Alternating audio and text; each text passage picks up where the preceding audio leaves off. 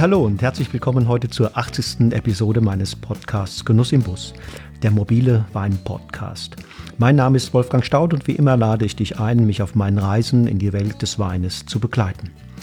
Weil ich gerade dabei bin, einen Online-Weinstammtisch auf die Beine zu stellen und ich denke, dass die ein oder andere Hörerin, der ein oder andere Hörer meines Podcasts Interesse daran haben könnte, möchte ich sagen, dass ich da sehr offen für Anregungen bin, für Ideen und natürlich auch für Mitmachbekundungen. Schreib mir gerne dazu eine E-Mail, wenn dich das interessiert und du dir vorstellen kannst, eventuell dabei zu sein.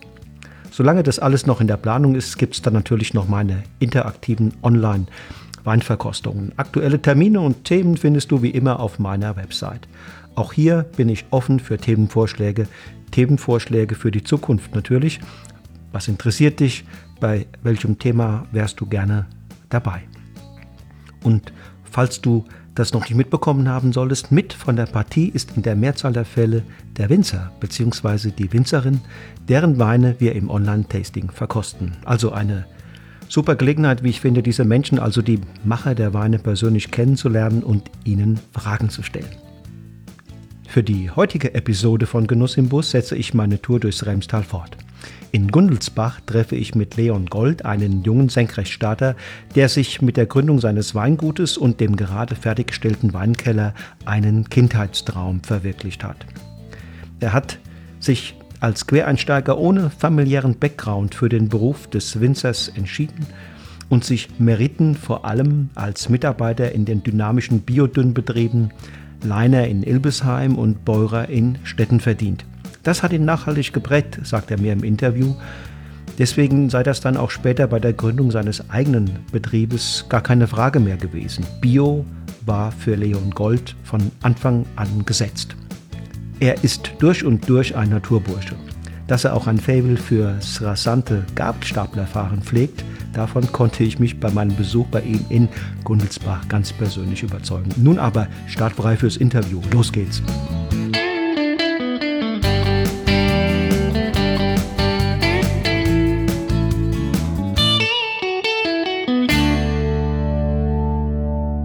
So, ich bin heute wieder auf meiner Württemberg-Tour, diesmal auf einer weiteren Station. Ähm, sitze hier bei dem Leon Gold. Hallo Leon. Hallo, grüß dich.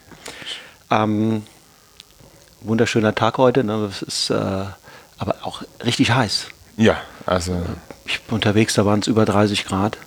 Ja, also heute haben wir echt eine, also ich glaube gestern und heute sind die zwei heißesten Tage dieses Jahr seither? Bis jetzt. Bis jetzt. Also man weiß ja noch nicht, was kommt. ja, ja. Also da hat die Klimaanlage im äh, Genuss im Bus ganz schön, ganz schön arbeiten müssen. Aber hier haben wir es gemütlich und vor allen Dingen auch frisch, das ist klasse. Genau, ja. ähm, ich habe gesehen, du warst bei dem äh, Sven Leiner. Mhm. Wie war denn diese Zeit? Also die Zeit beim Sven Leiner war eigentlich echt eine, eine tolle Zeit. Also gerade auch ähm, was mir dort einfach auch gefallen hat, war, ich kannte vorher diesen äh, ökologischen biodynamischen Weinbau auch überhaupt nicht. Habe den dann dort kennenlernen dürfen. Ähm, bin vorher so ein bisschen aus einer anderen Ecke gekommen, aber ähm, ja, hat, hat mich äh, schon sehr stark geprägt, diese Zeit, muss man dazu sagen. Also, was ist das Sven für ein Typ? Was ist das Sven für ein Typ? Ähm, mittlerweile ist ein sehr, sehr guter Freund geworden von mir. Mhm. Also ähm, es ist einfach ähm, ja, ein ganz offener, herzlicher Mensch und ähm, ja. Mhm. Und was waren deine, sagen wir mal, deine wichtigsten Learnings, die du mitgenommen hast, von denen du heute immer noch profitierst? Zum einen natürlich ganz, ganz arg aufs Bauchgefühl auch zu hören. Also das ist was, ähm, einfach mal draußen zu stehen und einfach mal auch zu beobachten, zu beobachten, wie, wie und auch ähm, ja, was eigentlich passiert im Weinberg draußen. Einfach mal sich die Zeit zu nehmen, mal, wenn es nur fünf Minuten sind mhm. oder auch mal zehn Minuten, einfach mal im Weinberg selber stehen, zu beobachten, was passiert da eigentlich. Und ähm, das war schon auch was, was das Sven so ein bisschen Mhm. Auch die Dinge mal anfühlen. Vielleicht. Genau, einfach auch fühlen. Mhm. Einfach, ja, einfach mal das, dieses Fühlen, äh, Sehen, Erleben auch. Und nicht nur ja. Und was sieht man da, wenn man sich ein bisschen mehr Zeit nimmt als vielleicht andere, die das nicht tun? Man sieht erstmal, zum einen fühlt man das auch, was jetzt gerade im, also jetzt, wenn man jetzt äh, einfach auch einen, einen, Weinberg nimmt, der deutlich mit mehr Lebewesen, also mehr Insekten auch ähm, ähm, bereichert ist. Und ähm, solche Weinberge, ähm, oder sowas sieht man eigentlich auch erst, wenn man dann tatsächlich auch mal richtig hinschaut, weil die. Ja, das sieht man manchmal Schmetterlinge, man genau. sieht äh, Bienen.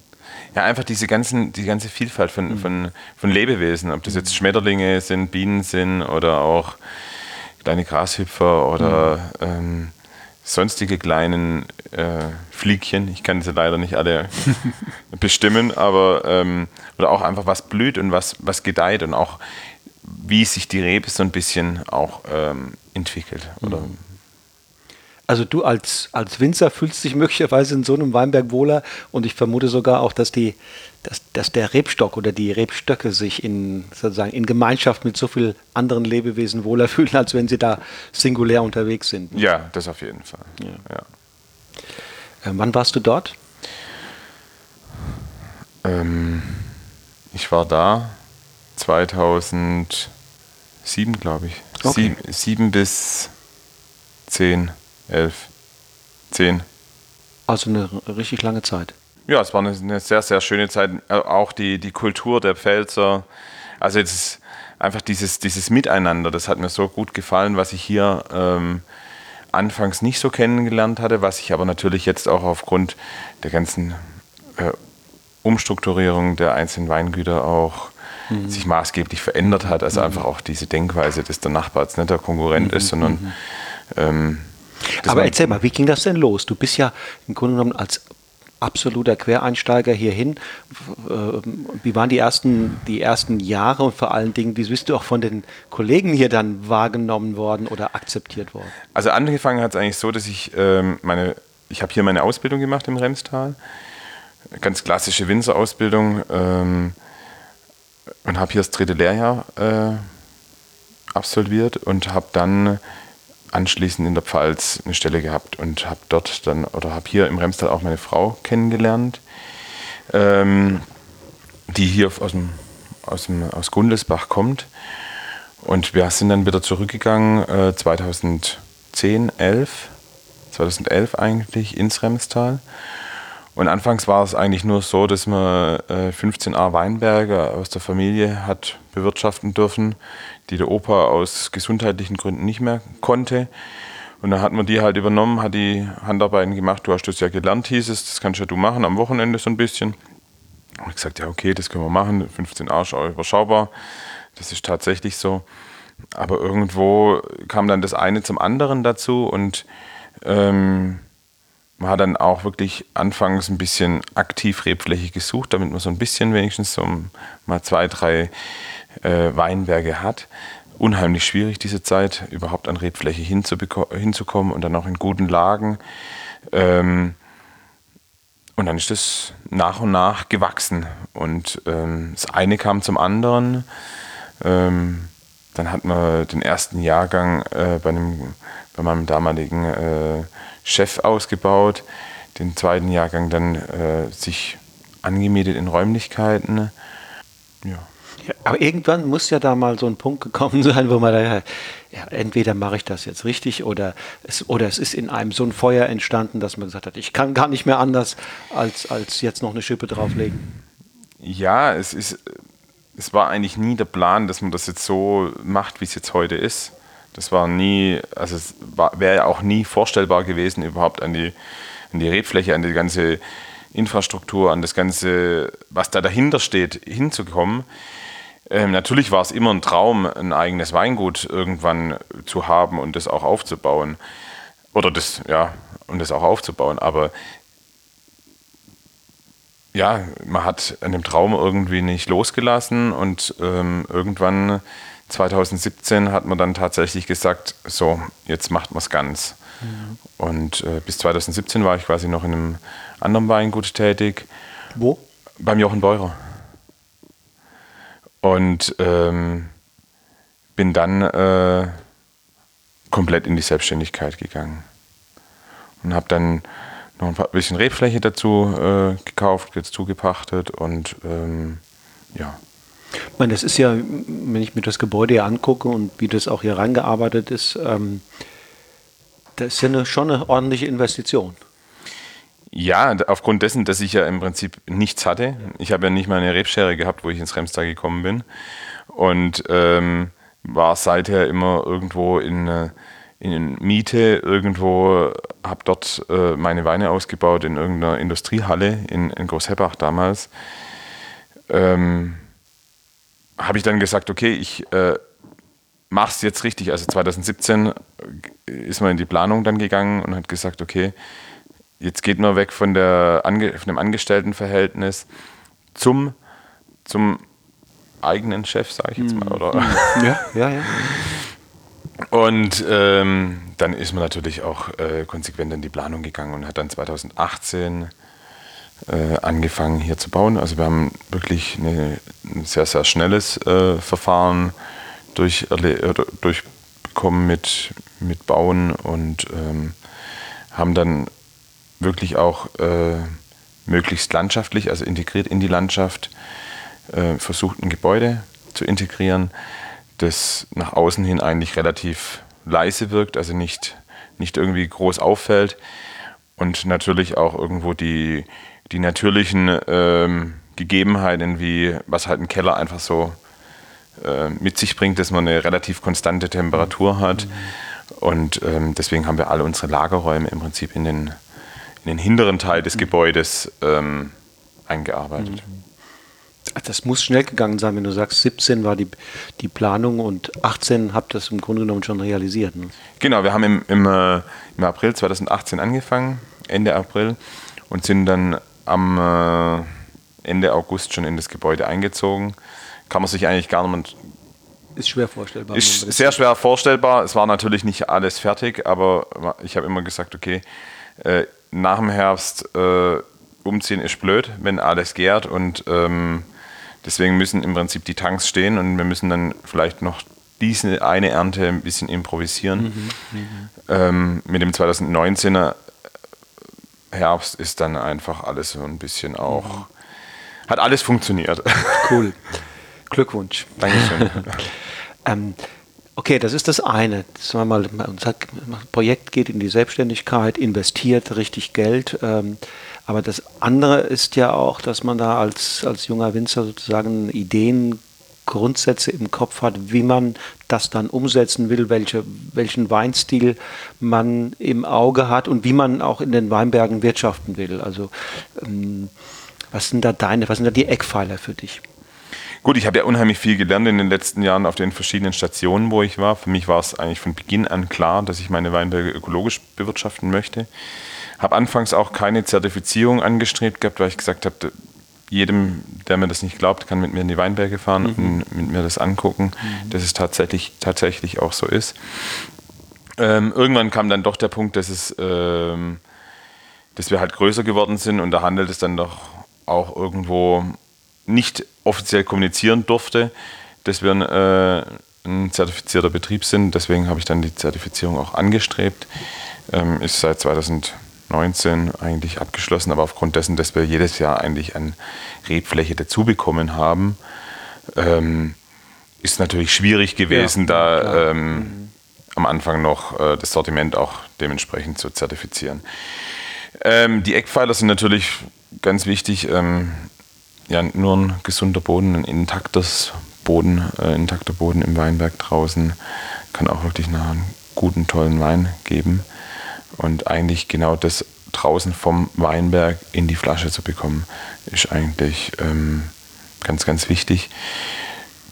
Möglichst wenig eingreifen in der Weinbereitung, also das heißt einfach auch die Weine etwas ähm, Zeit zu geben. Also bei uns gärt es gerade wieder.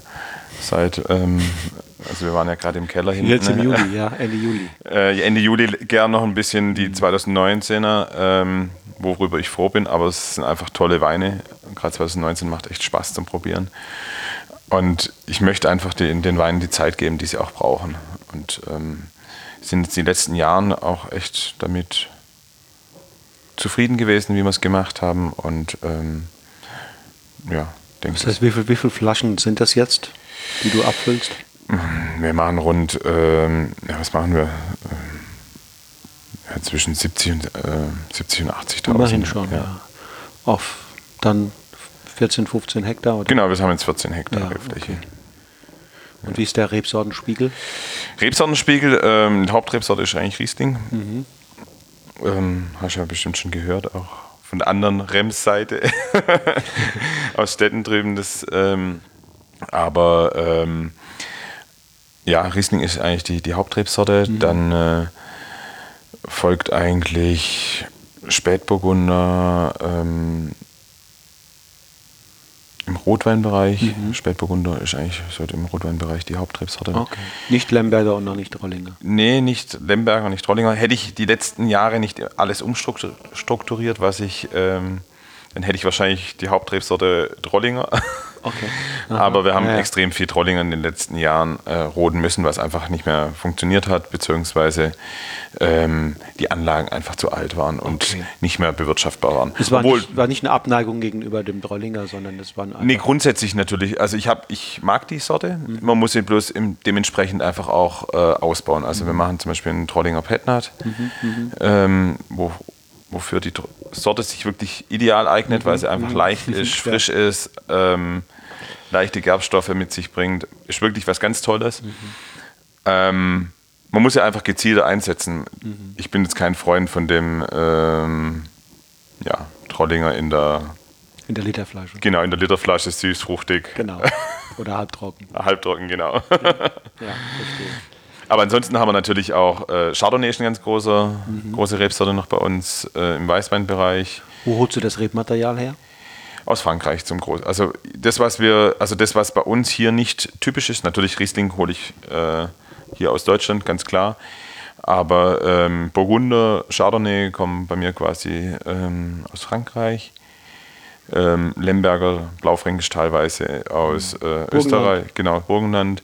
Also ich, habe mich jetzt nicht auf eine Rebschule fokussiert, ähm, sondern ich versuche da einfach so ein bisschen eine, eine Mischung rauszufinden. Ne? Aber, aber das heißt ja schon, dass du sehr genau guckst, wo du dein Pflanzmaterial herkriegst. Weil- Das ja. Also Ja. ich gucke auch ganz genau tatsächlich, was, was hat der Boden. Also wir haben jetzt zum Beispiel seit zwei Jahren angefangen, jedes Jahr unsere Weinberge auch ähm, erstmal ruhen zu lassen, brach liegen zu lassen, nachdem sie wieder neu bestockt werden. Einfach auch mal so ein bisschen den Kalkgehalt zum Beispiel messen, um einfach auch zu gucken, also wirklich dann auch die ideale ähm, Unterlage Unterlage für die Rebe und auch der ideale Klon ähm, herauszufinden. Ne?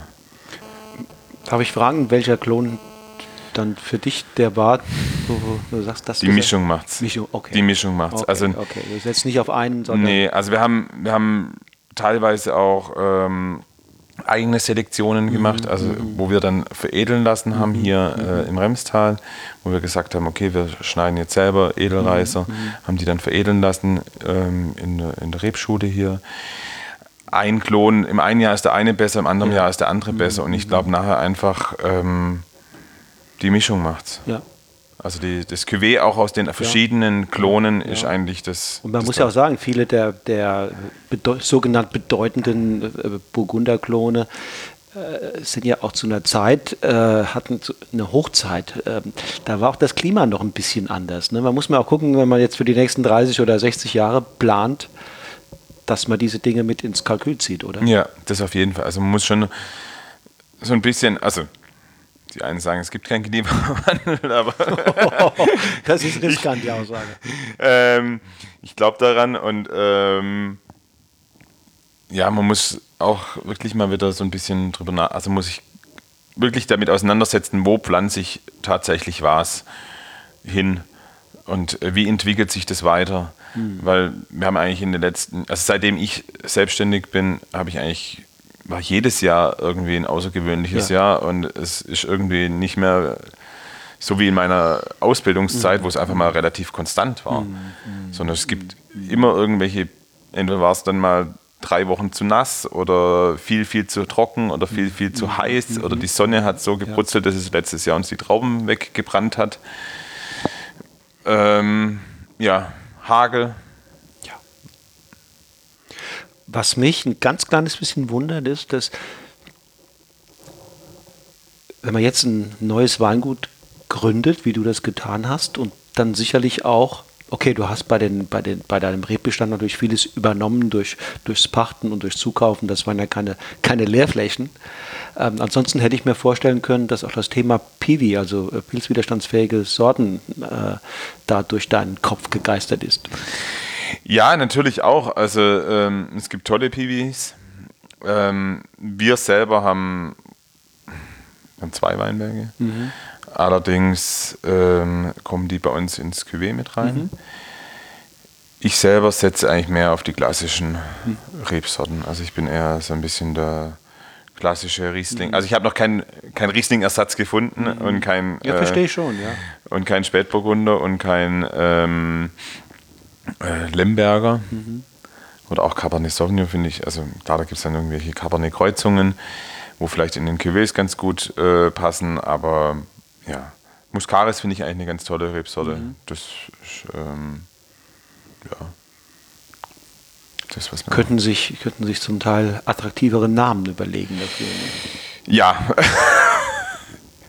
also, wenn ich zum Beispiel Freunden den Johanniter ähm, vorstelle, dann sagen die, sag mal, jetzt bist du ganz abgedreht. Ja, die kennen halt Johanniter von woanders. genau, genau.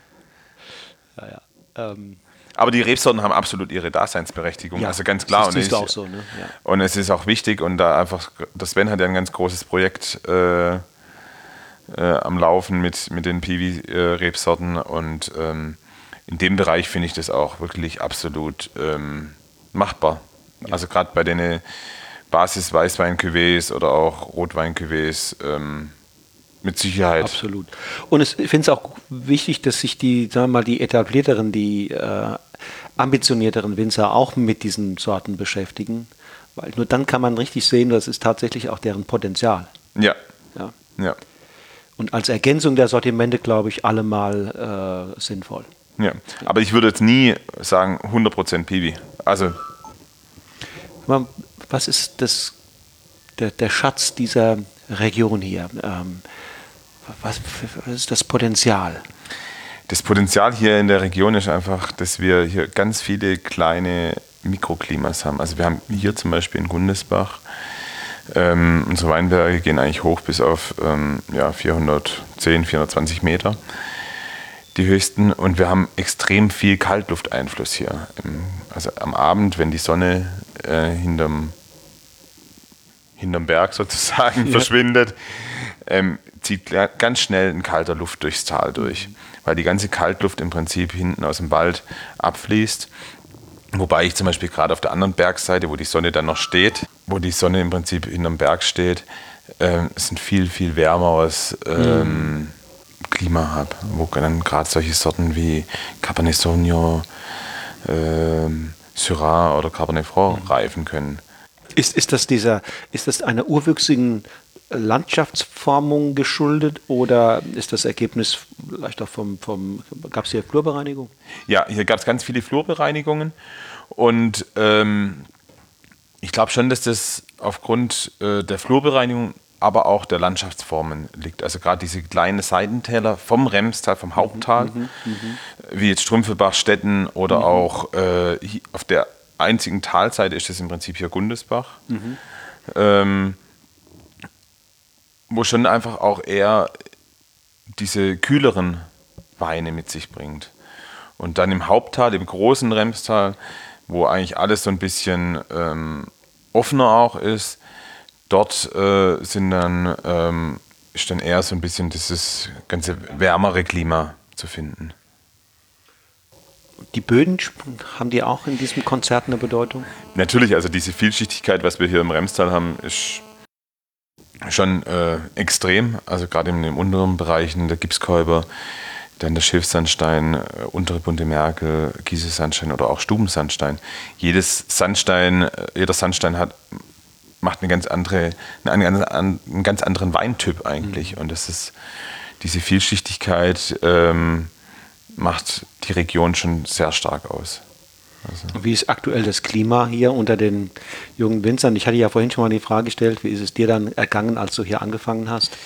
Also hier unter den jungen Winzern ist es wirklich ganz toll. Also wir haben einen super Austausch hier. Ähm, wir haben äh, bei vielen älteren Betrieben ist ein Generationswechsel einfach auch entstanden mit Jüngeren. Und ähm, ich denke einfach hier im Remstal ähm, arbeiten wir schon sehr, sehr gut zusammen für diese Region. Mhm. Also ähm, Wenn du das vergleichst mal, wie du das in der, in der Pfalz erlebt hast? Es kommt langsam in die Richtung. Früher mhm. war das natürlich nicht so. Ähm, früher hat man sich immer so ein bisschen auch als äh, Konkurrent gesehen, glaube ich. Also vor meiner Zeit, das habe ich so zumindest das Gefühl gehabt, auch am Anfang, wo ich begonnen habe. Ähm, ich finde, der Konkurrenzgedanke sollte eigentlich ähm, in so einem kleinen Tal wie dem Remstal, wo ich sage jetzt mal, also Anführungszeichen klein, mit 1300 Hektar, mhm. den Durst können wir hier eh nicht stillen, keiner von uns alleine. Ähm, deswegen brauchen wir auch nicht irgendwo uns als äh, Konkurrenz sehen, sondern wir sollten einfach miteinander stark sein für die Region, in der Region und ähm, das Remstal einfach auch nach außen hin ähm, bekannter machen. Und ich mhm. glaube, da sind wir auf einem guten Weg. Und in der Pfalz war es schon immer so, dass der Nachbar ja auch Winzer war und der übernächste Nachbar auch. Hätte ich jetzt meinen Nachbar als Konkurrent gesehen und den übernächsten Nachbar auch, dann hätte ich mich ja im Prinzip mit dem ganzen Dorf nie verstehen können. Und deswegen haben die Pfälzer einfach schon immer eine ganz andere Kultur gehabt und haben schon immer auch nach außen hin verkaufen müssen. Und das war mhm. natürlich auch was, was die Remstäler im Raum Stuttgart, da sind viele erstmal zu sich auf den Hof gekommen. Mhm. Und wenn dann halt jemand Neues gekommen ist, dann ist man auf dem seinen Hof gekommen vielleicht mhm. und hat dem anderen vielleicht was in Anführungszeichen mhm. weggenommen. Und ich glaube, da ist schon ähm, eine, ein Umdenken da, weil es einfach die Strukturen sich verändert haben. Das, die, es gibt nicht mehr die Kunden, die sich, oder wenige, die sich, ähm, die einen Winzer haben, mhm. zu dem sie das ganze Jahr geben, ja. sondern einfach das Ganze durchwechseln. Und das ist eigentlich das Schöne hier auch im mhm. Remstal, dass mittlerweile das so ist, dass, da, dass man jetzt zum, zum Idler fährt oder zum Knaus oder zum Beurer oder zum mhm. Heidle oder wo mhm. auch immer hin und dort äh, was einkaufen kann, ähm, einen Karton und dann fahrt man noch weiter und noch weiter und noch weiter. Und die Vielfältigkeit, was die Region einfach ausmacht, ist einfach toll. Und man fährt sicherlich eher hin, wenn das Gebiet insgesamt eine schöne Ausstrahlung hat. Ja mit mehreren Winzern, als wenn da immer nur ein, eine Lichtgestalt sitzt. Ja, ja, ganz klar. Ja, ja, ja definitiv. Ähm, ist auch die Außenwahrnehmung, dass das Remstal ähm, sich ein bisschen auch von anderen württembergischen Regionen so die letzten, ich will das nicht beziffern, aber in der jüngeren Vergangenheit doch abgehoben hat, äh, was die Lebendigkeit, die man so von außen wahrnimmt, äh, anbetrifft. Ja. Ja, ja es ist einfach eine ganz, ganz tolle Region und wirklich für jeden immer eine Reise wert. Wo willst du hin? Ähm, du hast jetzt eine ganze, eine ganze Strecke geschafft, aber wenn ich dich so sehe, vermute ich, du hast auch Ideen, wie das die nächsten Jahre weitergehen soll. Du hast sicherlich auch ein Konzept, Vorstellungen. Ähm, was sind so die nächsten Etappen oder Meilensteine? Ja, gut, die nächsten äh, Etappen und Meilensteine ist jetzt erstmal im Prinzip, also momentan bin ich so an einem, an einem Punkt, wir sind, in, haben, wir sind in den letzten Jahren extrem schnell gewachsen. Also wirklich im Prinzip von 15 A auf 14 Hektar. Ähm, für mich muss ich das jetzt alles mal so ein bisschen stabil, stabilisieren, konzentrieren. Ähm, natürlich geht es immer weiter. Wir werden an der Qualität ähm, im Weinberg draußen, haben wir wirklich jetzt die letzten zwei Jahre nochmal intensiver dran gearbeitet. Ähm, auch die Weinberge brauchen ihre gewisse Zeit, sich umzustellen. Sich an ähm, dich zu gewöhnen. Sich an mich zu gewöhnen, natürlich auch. Und ähm, wir werden da einfach in dem Bereich schon nochmal ein bisschen äh, dran arbeiten. Da siehst du noch Luft? Ja, also da sehe ich natürlich noch Luft nach oben. Ähm, ansonsten, äh, ich, man darf nie stehen bleiben, ganz klar. Aber ich denke, so ein bisschen stilistisch mäßig, ähm, ja, einfach noch die, die ein oder e-, anderen äh, Ecken, äh, bisschen vielleicht. Rausarbeiten oder kletten? Ein Wein darf ruhig auch Ecken und Kanten haben, also, äh, ja, weil sonst ist er nämlich nicht wirklich interessant. Aber ja, also. Was ist für dich ein interessanter Wein? Ein Wein, der dich begeistert? Ein Wein, wo mich begeistert. Ein Wein, wo mich begeistert, ist eigentlich ein, äh, ein Wein, der, ja, der, der mit einem ja, wo ich einfach sage, ich, ich möchte gleich nochmal einen Schluck nehmen. Zum einen das, mhm. also der mich einfach nicht mehr loslässt, mhm. der mit mir im Glas eigentlich spielt, also der einfach mir verschiedene ähm, Nuancen mhm. von Vielschichtigkeiten aufzeigt, wie er sich auch entwickelt, dessen Wein auch Entwicklungspotenzial hat im Glas. Ähm, das macht natürlich schon auch schon einfach wichtig für einen Wein, denke ich. Und, Und ähm, sollte er auch Herkunft zeigen oder ist das nicht so wichtig? Wie meinst du äh, mit also Herkunft zeigen, dass, dass man im Ach so, Herkunft zeigen. Herkunft zeigen, ja. Herkunft zeigen, ja klar. Also ganz klar. Also unsere Weine oder auch die Weine, wo ich gern äh, trinke, sind eigentlich alles Weine, die wirklich mit sehr minimalem Aufwand im Keller, in Anführungszeichen, äh, gemacht worden sind, wo einfach ihren Herkunftscharakter widerspiegeln. Mhm. Und ähm, ich denke, das ist genau diese Vielschichtigkeit, wo ich nachher auch im Wein schmecken möchte, die kann ich eigentlich nur so in die Flasche auch bringen, weil ich, wenn ich jetzt mit irgendwelchen ähm, Hilfsstoffen, sage ich jetzt mal, arbeiten würde, dann würde ich das ja komplett verfälschen. Also die berühmten Präparate. Die gewinn, ge, ja genau, diese Präparate. ähm, ja, trotzdem ist es ja so, dass wenn ich so oft ich mit Winzer rede, auch wenn sie am Anfang sagen, ähm, im Keller ist im Grunde genommen nichts tun angesagt, es gibt natürlich auch, wenn es auch nur sehr dezente Stellschrauben sind, ne? ähm, die doch im Grunde im Ergebnis dann dazu beitragen, dass verschiedene Winzer mit demselben Ausgangsmaterial unterschiedliche Weine erzeugen würden. Ich glaube, das, das ist äh, un unbezweifelt. Insofern, glaube ich, hast auch du eine sehr konkrete Vorstellung, wenn es auch wenig ist, aber was du im Keller wie und wann tust, damit zum Beispiel beim Weißwein der Riesling äh, hinten auch rauskommt, wo du sagst, ja genau, das ist der, der Riesling, der hier gewachsen ist und der von mir stammt. Was ich da tue? Oder? Ja, was du tust oder was du auch vielleicht bewusst lässt. Also ich was ich bewusst, denn ich lasse bewusst die, die, die Weine einfach die Zeit, die sie brauchen. Also gerade zum Beispiel im Thema Gärung, ähm, aufgrund dessen, dass wir alles äh, mit weinbergseigenen Hefen, also sprich Spontangärung, vergären, ähm, ist es natürlich möglich, dass Weine ähm, im März oder im Februar einfach nicht durchgären, die aber dann in der Regel im Mai, Juni, Juli, August weiter zu Ende gären. Das ist eine Gärung natürlich, die kann man sich jetzt nicht irgendwo im. Das ist keine klassische Gärung, sage ich jetzt einfach mal, wie man sie aus dem Schulbuch kennt, sondern es ist einfach eine lang, ganz langsame Gärung und gerade diese langsame Gärung und auch das, der lange, das lange Hefelager äh, der Weine gibt den Weinen einfach ihre, ja, ihr, ähm, ihr Potenzial auch nachher. Wieso sagen so viele Winzer, dass so eine langsame Gärung mit Unterbrechungsphasen auch ungeheuer riskant ist, dass da Dinge passieren, die Fehltöne bringen können? Klar, das ist mikrobiologisch ist das natürlich immer etwas schwieriger, wenn ich irgendwo noch äh, Zucker in Anführungszeichen in meinem Wein habe und kein Schwefel dabei, weil das dann einfach mikrobi also mikrobiologisch sehr anfällig ist. Mhm da muss man halt einfach schon auch äh, auf äh, sauberes Arbeiten ähm, achten äh, oder auch, ja, das ist ja bei uns überwiegend bei Holzfässern mhm. auch. Mhm. Und ähm, ja, immer wieder auch probieren, sensorisch und mhm. oder dann auch mal, wenn sich zum Beispiel die Hefe klärt oder der Wein, äh, der, der Wein klärt, nicht die Hefe klärt, sondern der Wein sich klärt, äh, einfach mal die Hefe wieder so ein bisschen in Schwebe bringen, einfach mit der ein bisschen wieder zu helfen, damit man mhm. dem Wein auch da über die Zeit, bis es wieder losgeht, mhm. einen gewissen Oxidationsschutz bietet. Und solange die Hefe eigentlich in Schwebe ist, also aktiv ist, oder auch in, ähm, ja, einfach vorhanden ist, der Wein mit ja. der Hefe in Kontakt ist, ist der Wein geschützt. Ne? Ist der Wein eigentlich geschützt. Ja, das ist eigentlich so ein bisschen wie die Mutter auch. So ja, von, ja, ja von, die sich kümmert. Ne? Genau. Und trotzdem haben viele sagen, nee, das ist mir zu riskant, da, da was würdest du zu einem sagen? Ich meine, du triffst du ja auch.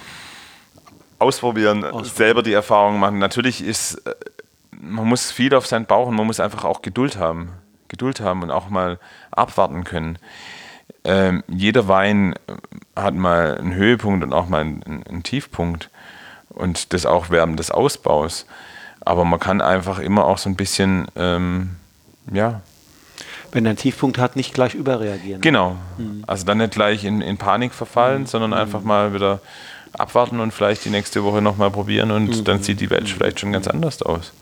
Hast du denn gemerkt, dass sich jetzt, wo du umgezogen bist in einen anderen Keller, sozusagen, wo ja eine komplett andere Mikrobiologie, Mik äh, dass sich da die Dinge, sagen wir mal, ganz anders darstellen können?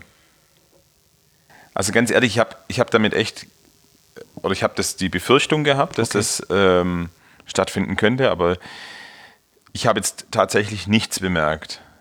Aber es liegt vielleicht auch daran, ich habe ja nicht irgendwie jetzt äh, komplett alles neu, sondern meine Tanks, die wurden ja nicht irgendwie äh, steril gemacht oder meine Schläuche oder aufgrund des Umzuges, sondern die sind ja im Prinzip dort im alten Betrieb abgebaut worden und wieder äh, im neuen Betrieb aufgebaut worden. Und genauso die Holzfässer, da ist ja überall, überall sind ja dort auch Häfen. Äh, Ja, hast du mitgebracht dann. Ja.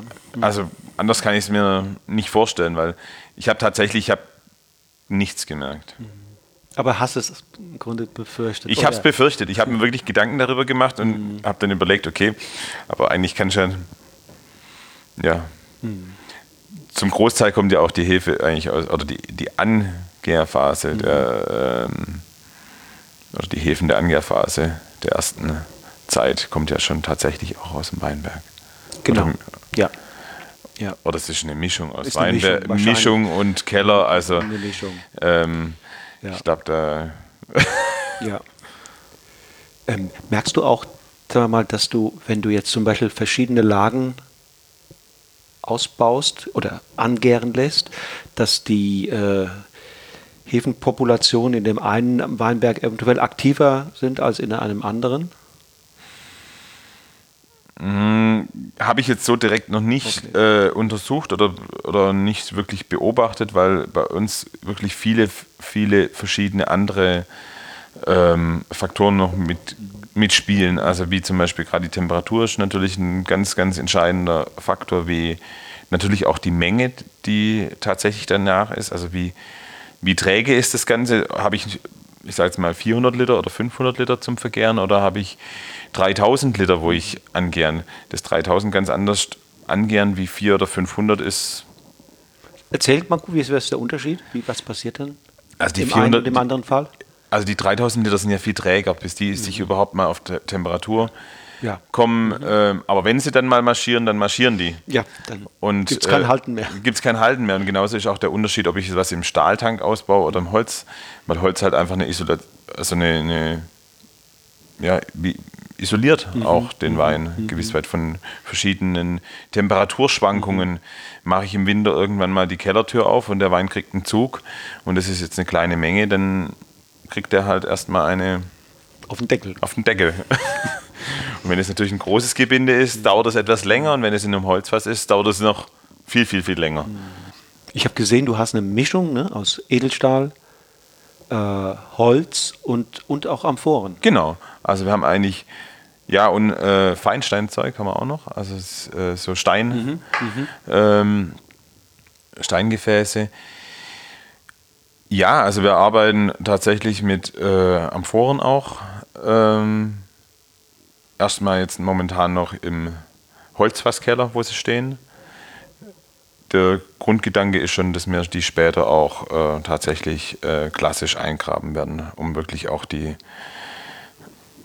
eigentliche Amphoren ähm, ja, Herstellung zu machen. Aber momentan möchte ich jetzt erstmal noch die ersten Jahre hinschauen können.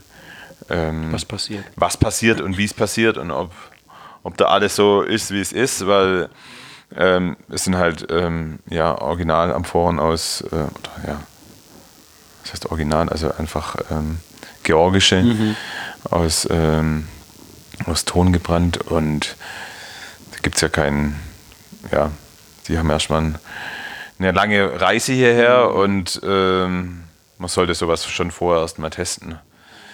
Und dann natürlich Holzfässer, äh, große Holzfässer, Stück, Halbstück, Tonneaus, Barrikfässer ähm, oder auch 300 Liter Holzfässer, je nachdem für was. Also wir, da mache ich relativ viel auch mittlerweile aus dem Bauch raus, mhm. gerade bei, beim Rotwein.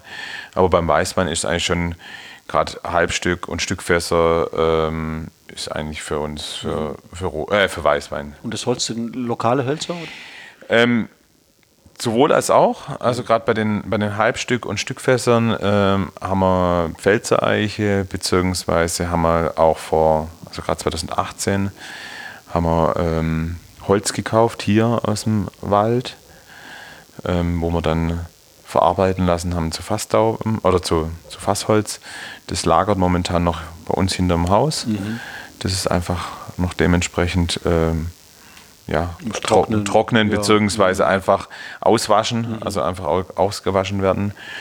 Und ähm, das wird dann nochmal zu äh, zwei Stück Fässern verarbeitet. Mhm. Also das ist dann wirklich tatsächlich Holz hier im Umkreis von äh, ja, fünf Kilometern mhm. gewesen. Mhm. Mhm. Ähm, Barrikfässer und Tonneaus haben wir auch ein bisschen österreichische Eiche mit dabei. Aber ansonsten ist man weiß es ja nicht mehr, wo die Franzosen ihre äh, Hölzer herkriegen. Direkt. Also ich weiß, dass sie hier relativ viel einkaufen, auch hier in gerade in, im Remstal. Okay.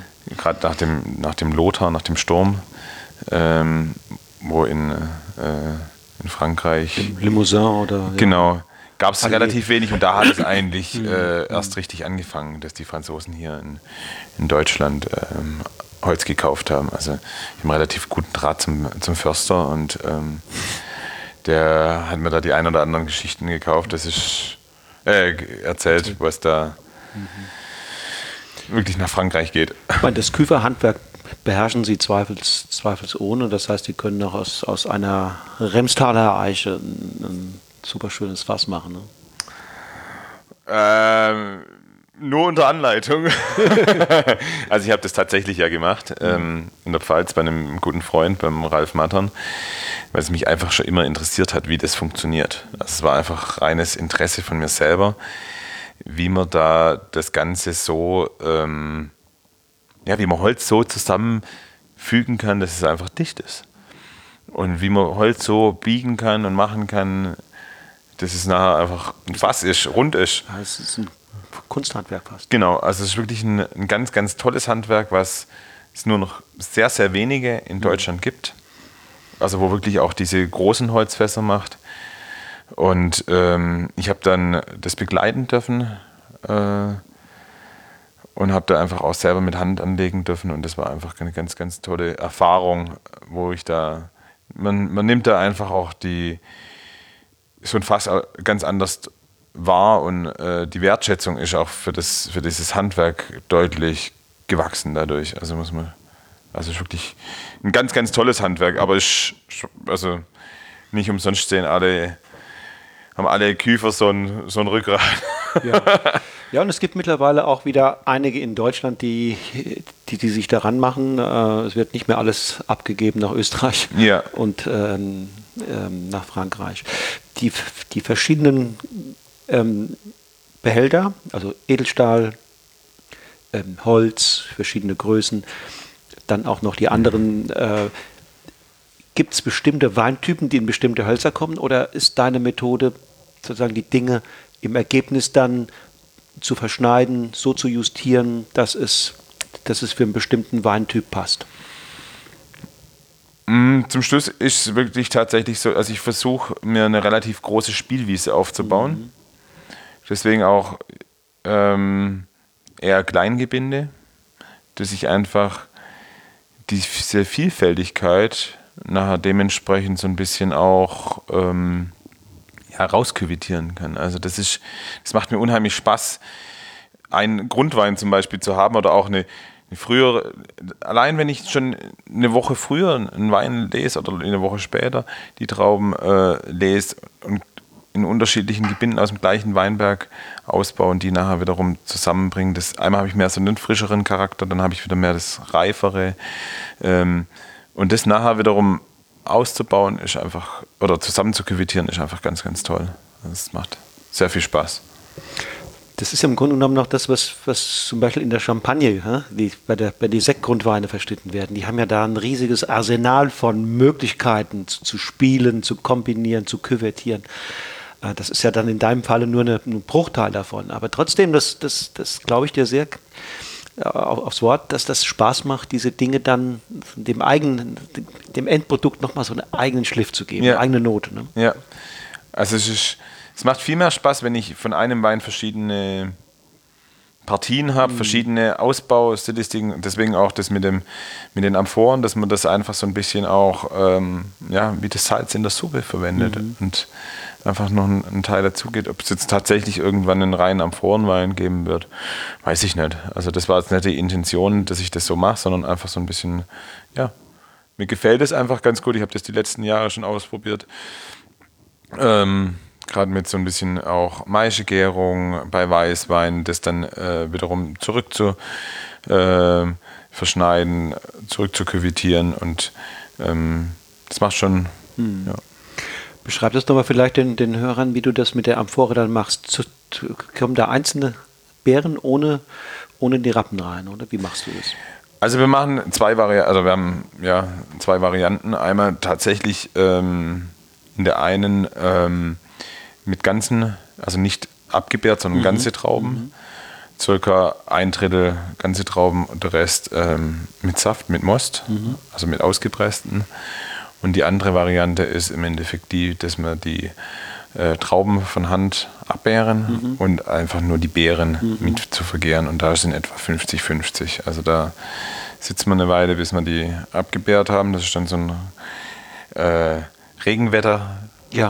Ja. Ja. Ähm, und dann werden die abgebärt mhm. und mit dem Most quasi äh, zu 50 Prozent okay. in etwa ähm, aufgefüllt. Und man hat einfach ganz, zwei ganz unterschiedliche ja, Ergebnisse. was passiert? Also bei dem einen habe ich natürlich schon mehr den, den äh, frische Charakter drin, bei den mit, mit dem, weil ich einfach die Stiele ja. mit, noch mit dabei mhm. habe, also die Rappen. Und beim anderen habe ich aber so ein bisschen dieses äh, deutlich bärigere, mehr, mehr Frucht eigentlich mhm. und trotzdem eine unheimlich schöne Struktur bzw. Entzug am Gaumen, mhm. Der durch die Beerenschale, vermute ich jetzt einfach mal, mhm. mitkommt. Mhm. Und ähm, wenn man natürlich die Beeren nach einem Jahr auspresst ähm, und das auch nochmal irgendwo mit dazu verwendet, dazu küvitiert im Einzelnen, also nicht direkt wieder zurück, sondern einfach mhm. so ein bisschen auch mit ausprobiert, ähm, kriegt man da einfach nochmal eine Varianz mit rein. Und das ist dann sozusagen ein Material, was du einem anderen Wein ein paar Prozent. Ja, also gerade bei, bei dem, bei dem äh, Geschichten ähm, mit, mit, der, mit den Beeren, mit den Amphoren, gerade Riesling Gundesbach, beziehungsweise also unsere Orts- und, und Lagenweine, im äh, Gutsweinbereich machen wir es tatsächlich so, dass wir das, äh, dass wir auch Beeren mit vergehren, äh, beziehungsweise Trauben, ähm, aber dann im Stahltank. In dem Fall, weil wir einfach diese Kapazitäten nicht haben in Holzfässern, um da mehr Holzfasseinfluss. Wenn, wenn die Hörer deine Weine kennenlernen wollen, gibt es ja die Möglichkeit herzukommen. Ne? Natürlich. Ähm, wenn sie nicht kommen wollen, würden gerne mal drei Flaschen bestellen. Was wären denn drei Flaschen, wo du sagst, die repräsentieren mich, mein Weingut, mein, mein, mein Stil optimal oder, oder gut, sehr gut? Also zum einen ähm, natürlich Riesling. Wer hätte das gedacht? Also ich bin ein ganz, ganz äh, großer Freund oder Fan von unserem Riesling Gundesbach. Das ist quasi ein, ein Riesling, der sowohl im äh, großen Holzfass, also in Stückfässern, als auch in Halbstückfässern ausgebaut wurde. Mhm. Ähm, der zeigt so ein bisschen auch den, ja, die, ja, das, das typische Klima auch für hier, fürs Remstal. Oder für, für Gundesbach, besser gesagt, nicht fürs Remstal, sondern für, für Gundesbach. Und ähm, als zweiten Wein, was ich, ähm, ja, haben ich würde nochmal einen Riesling nehmen. Mhm. Ich würde den Riesling ähm, Kapi. Das ist so ein so ein kleines Projekt von mir gewesen, wo ich einfach, ich bin ein unheimlicher Fan von, von so, in Anführungszeichen, feinherben äh, Moselristingen mhm. und habe dann ein Weinwerk dazu bekommen, äh, der eher auch in einer kühleren Lage ist, aber trotzdem äh, die Trauben unheimlich toll ausreifen. Und ähm, da habe ich einfach festgestellt, dass das ähm, ja, der ideale Kabi ist. Kabi ist. 9 Volumenprozent Alkohol. Mhm. Ähm, cool, ja. Also wirklich was Leichtes, Frisches, Tolles. Und dann ähm, als drittes würde ich vielleicht ähm, entweder ein Zweigelt oder ein Spätburgunder nehmen. Also Spätburgunder ist auch wirklich was ganz, ganz Tolles, was hier gedeiht, was hier wachsen kann. Aber ähm, ja. Spätburgunder fände ich gut in diesem, in diesem Konzert. Also auch der Zweigelt interessiert mich. Zweigelt ist halt eher eigentlich eine untypischere Rebsorte für hier. Du warst ja bei Elwanger, ne? Ja, aber Bernhard Ellwanger, nicht, okay, Jürgen, okay. nicht Jürgen nicht, Ellwanger. Nicht, weil der Jürgen Ellwanger hat ja auch zwei Geld. Genau, er war eigentlich der, ja. also ich denke, dass er so der, der Initiator ist, dass es überhaupt Zweigeld im Remstal gibt, mhm. weil dann einfach irgendwann der ein oder andere auch noch Zweigeld dazu bekommen hat. Und, ähm, Und wie sieht es aus mit Sauvignon? Sauvignon Blanc? Mhm. Ich glaube, wir sind einer der wenigen Weingüter im Remstal, wo kein Sauvignon Blanc haben. Also das liegt einfach daran, dass ich gesagt habe, ich möchte es eigentlich nicht pflanzen. Mhm. Das war so anfangs der. Und seitdem hat sich einfach noch nicht die ideale Lage. Aber du würdest jetzt nicht Nein sagen, oder? Ich würde jetzt nicht Nein sagen. Also es reiz, reizen wird mich die Sorte schon. Aber dann wirklich irgendwo im. Muss einfach die Lage, also muss es einen Lagenwein nachher mhm. auch geben. Mhm. Und nicht irgendwie. Mhm. Sondern es muss nachher schon auch was was Passendes sein. Stimmt, stimmt eigentlich diese, diese Geschichte, dass, dass der Sauvignon Blanc hier ähm, schon mal Anfang des 20. Jahrhunderts äh, verbreitet war und dass die Nazis dann. Äh, als Muskatsilvaner war er hier. Ja. Ja, nee, auch als Muskatsilvaner Sauvignon Blanc, dass die, dass die Dritte Reich, dann, die Nazis dann gesagt hätten, ähm, das ist französisch, das gehört ja nicht hin. Weiß ich. Okay. Also habe ich mal irgendwo gelesen oder gehört. Weiß ich ganz. Also da habe ich mich, muss ich passen. Ja, weil ansonsten sieht man, seit etwa 20 Jahren hat Sauvignon Blanc hier doch wieder Fuß gefasst. Ja, also hier im Remstal ist Sauvignon Blanc schon gut verbreitet. Ja, muss man schon sagen. gehört schon Runde wieder hierher, ne? das hat man das Gefühl. Ja, ja, also das auf jeden Fall. Und ähm, ja, wie gesagt, es hat sich einfach bei uns noch nicht ergeben. Also wir haben auch Lemberger erst seit drei Jahren, hm. vier Jahren im Programm. Also das ist ähm, auch so eine Rebsorte gewesen, wo am hm. Anfang ich gesagt habe, ich muss die jetzt nicht pflanzen. Es gibt relativ viel, aber dann habe ich es doch gepflanzt und mhm. dann. Was bedeutet dir Weingenuss? Weingenuss. Für mich muss einfach Wein unkompliziert sein und Spaß machen. Also für mich muss Wein einfach ähm, ja, ein, ähm, ich muss, der darf mich nicht mehr loslassen. Also ich muss einfach, ähm, Trinkigkeit ist vielleicht jetzt irgendwie der falsche Ausdruck, aber er muss einfach äh, animierend sein. Mhm. Also er muss mich, ich muss einen Schluck nehmen und muss ähm, im nächsten Augenblick schon wieder eigentlich daran denken, nochmal einen Schluck zu nehmen. Das ist eigentlich für mich Weingenuss, ja. Und dann einfach dementsprechend auch gepaart mit einem, mit einem tollen Essen. Es muss nicht immer irgendwie die große Küche sein, sondern es kann auch einfach mal was, was Einfaches, aber Gutes sein. Also, dass es ein guter Käse ist oder ein guter Schinken ist oder eine gute Salami ist. Ähm, es muss einfach dementsprechend zum Wein passen. Findest du, das war eine gute Entscheidung, dieses Projekt hier ähm, anzugehen? Bist du im Grunde genommen happy damit? Ja, das schon. Also, ja. Also, es war schon eine, eine, eine gute Entscheidung, das so zu, zu machen. Natürlich ähm, ist das eine, eine Entscheidung gewesen, die man jetzt nicht mehr irgendwie zurückdrehen kann. Man hat sich äh, dafür entschieden. Allerdings, natürlich gibt es die ein oder anderen Momente, wo man sich doch mal wieder sagt und sich hinterfragt, ist es tatsächlich so alles richtig, was man da äh, macht oder gemacht hat die letzten Jahre, weil natürlich auch einiges darunter leidet. Also es ist nicht so, dass man jetzt ein Weingut mal so kurz in äh, ja, fünf, sechs Jahren aufbaut und es geht an einem spurlos äh, vorbei. Was leidet? Leidet Freundschaften oder Urlaub oder Familie natürlich. Familie. Also, ja, ganz klar. Also, du hast Kinder? Ja. Mhm. Also mit sechs und vier. Mhm. Das ist natürlich schon, wo man dann irgendwann merkt, okay, jetzt äh, sind dann die Kinder dran und nicht ja, irgendwie. Ja, ja. Nochmal äh, das Fass wieder. Genau. Und der Riesling. Nee, da muss man einfach schon auch. ja, ja glaube ich.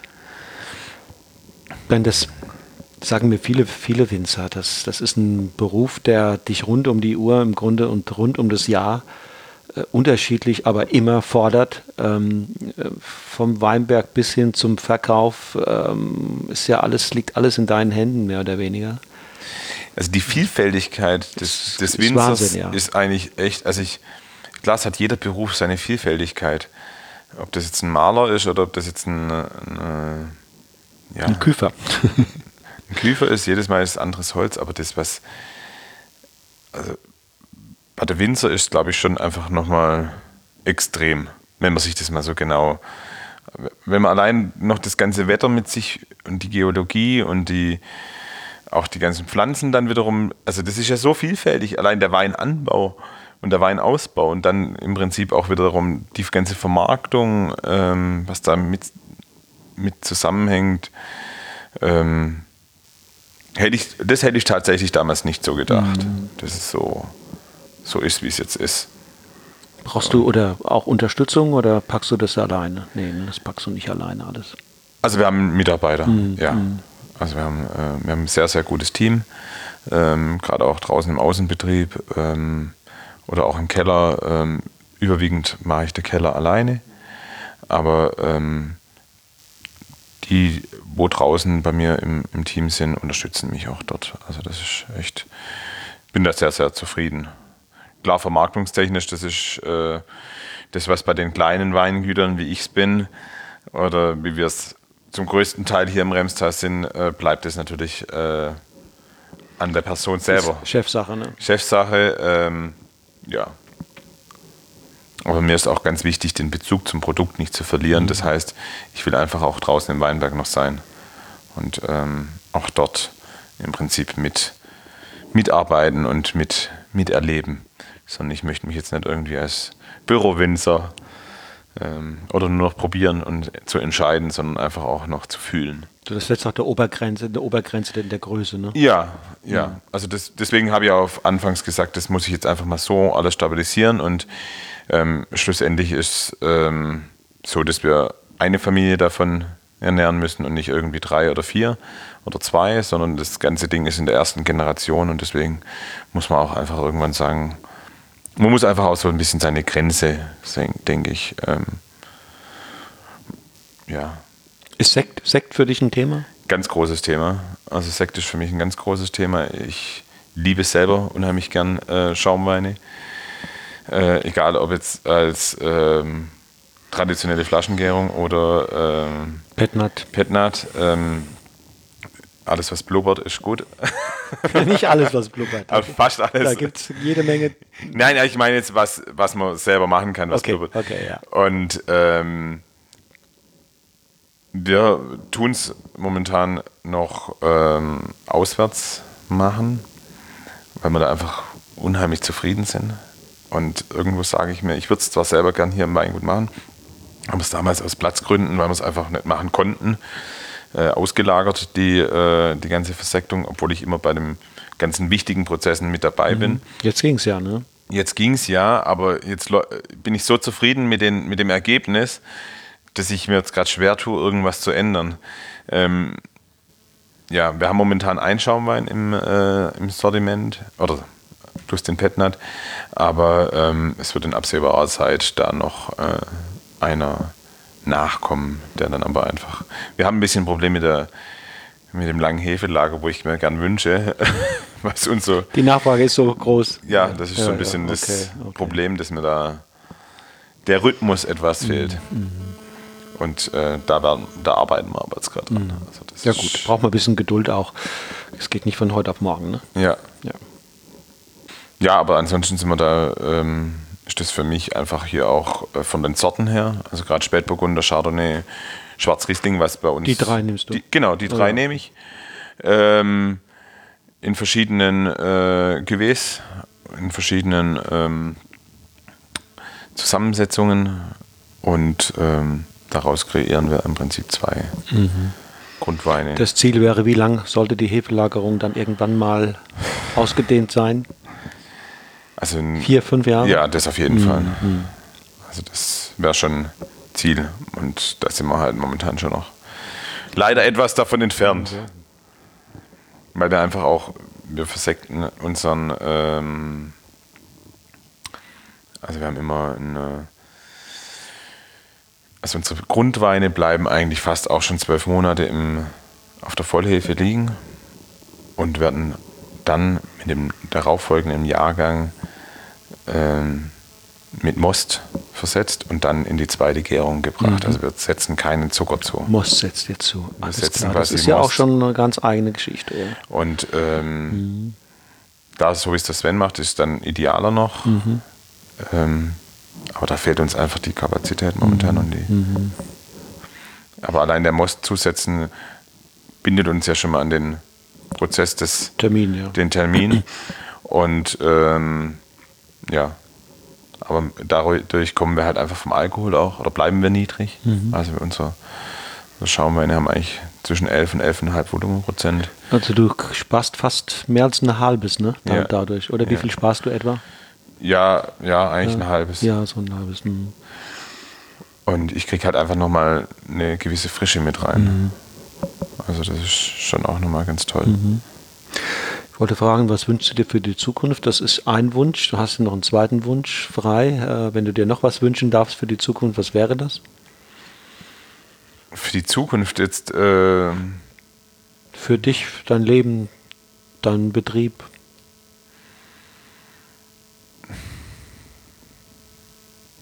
Gut, ich würde mir einfach noch wünschen, dass mir ähm, ja, dass das vielleicht die, die regionale oder dass die, die Wertschätzung einfach für, für Wein wieder etwas größer wird in der kompletten Gesellschaft, dass mhm. man da einfach so ein bisschen mehr dieses, diesen Herkunftscharakter ähm, oder die, die Herkunft höher stellt. Das würde ich mir schon auch wünschen, dass das mhm. wichtiger, denn ich merke da zwar einen Trend schon, dass es einfach, ähm, dass das schon besser geworden ist, aber es könnte da in dem Fall einfach noch besser mhm. werden. Ja. Dann sage ich ganz herzlichen Dank, Leon. Ich danke. Hat Spaß gemacht. Danke, mir auch. Und was trinken wir jetzt zum Abschluss zusammen? Sollen wir Riesling trinken? Ja. Also, dann trinken wir Riesling Kabi bei dem heißen Wetter. Ja. Einen schönen frischen Kabi. Passt Und danach gut. vielleicht noch irgendwie ein bisschen was Kräftigeres. Fein. Okay. Also. Freue mich, cool. Also, auf bald. Tschüss. Danke. Ciao. So, ihr Lieben, das war das Interview mit Leon Gold, dem ambitionierten jungen Biowinzer aus Gundelsbach im Remstal. Nächste Woche ist der Hip-Hopper und Graffiti-Künstler Moritz Heidle aus Stitten zu Gast hier im Podcast. Moritz ist ein wirklich ziemlich gechillter Typ, der am Mischpult genauso eine gute Figur macht wie an der Kelter. Er hat es binnen weniger Jahre geschafft, nicht nur die Weinstilistik des elterlichen Betriebes weiterzuentwickeln, sondern auch den Außenauftritt und die Kundenkommunikation entscheidend zu modernisieren. Will heißen, zu öffnen für vor allem junge Menschen und all jene, für die Wein nicht in erster Linie ein edles, traditionsbeschwertes Getränk ist, sondern eins, das zum Feiern einlädt, zum Tanzen und um unbeschwert eine gute Zeit zu haben. Eine gute Zeit hatte ich auch mit Moritz Heidler, als ich ihn in Städten besucht habe. Das Interview, das ich mit ihm geführt habe, ist nächste Woche hier im Podcast von Genuss im Bus zu hören. Also, ich freue mich, wenn du dann wieder dabei bist und wünsche dir bis dahin alles Gute und lass es dir schmecken. Tschüss und auf Wiedersehen.